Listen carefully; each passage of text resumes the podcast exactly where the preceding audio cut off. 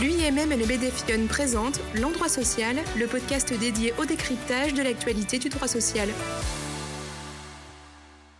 Bonjour à tous. Tout d'abord, euh, avant de débuter ce nouvel épisode, je vous adresse tous mes meilleurs voeux pour cette nouvelle année 2022. pour le premier podcast de l'année, euh, je vous propose de revenir sur toutes les nouveautés qui sont intervenues donc fin 2021 et qui sont déjà applicables dès le mois de janvier 2022. Alors, exceptionnellement, ce podcast sera à deux voix. Euh, je suis accompagnée de Jeanne, qui est en stage dans notre service pour quelques jours. Alors aujourd'hui, nous allons voir quatre nouveautés principales.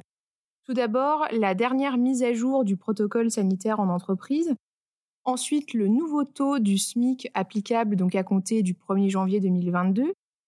Également, la modification de la durée maximale d'autorisation d'activité partielle exceptionnelle et enfin, dernière nouveauté, qui est la création d'une nouvelle autorisation d'absence pour événement familial. Avant de rentrer dans le vif du sujet, petite parenthèse, euh, nous avons été beaucoup sollicités concernant les nouvelles règles d'isolement face au Covid. Ce sujet euh, très important fait l'objet d'un podcast distinct que je vous encourage à aller écouter sur notre chaîne. Première nouveauté euh, à souligner, c'est donc la mise à jour, énième mise à jour du protocole sanitaire en entreprise. La modification majeure que l'on a eue dans ce protocole concerne, comme nous l'avons beaucoup entendu dans les médias, la mise en place du télétravail.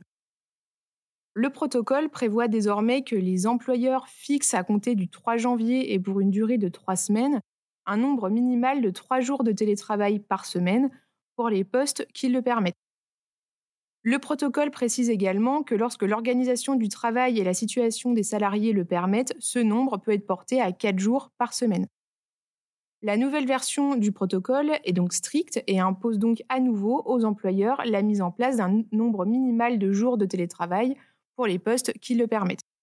Concernant cette nouvelle mesure, nous vous mettons en garde sur le fait que la ministre du Travail a d'ores et déjà annoncé qu'une sanction administrative de 1000 euros par salarié pourrait être appliquée à l'encontre des entreprises récalcitrantes et cette amende serait dans la limite de 50 000 euros par entreprise.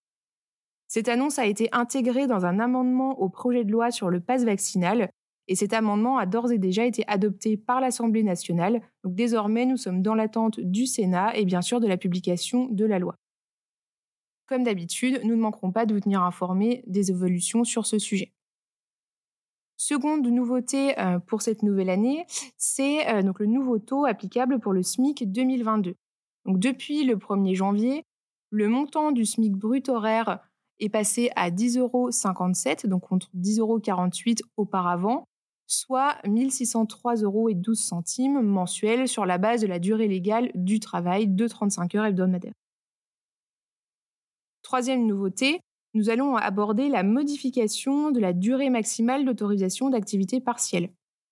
Petit point de rappel, à l'exception des situations de sinistre ou d'intempérie, une autorisation d'activité partielle peut être accordée pour une durée maximum de trois mois et elle peut être renouvelée dans la limite de six mois, consécutifs ou non, sur une période de référence de 12 mois.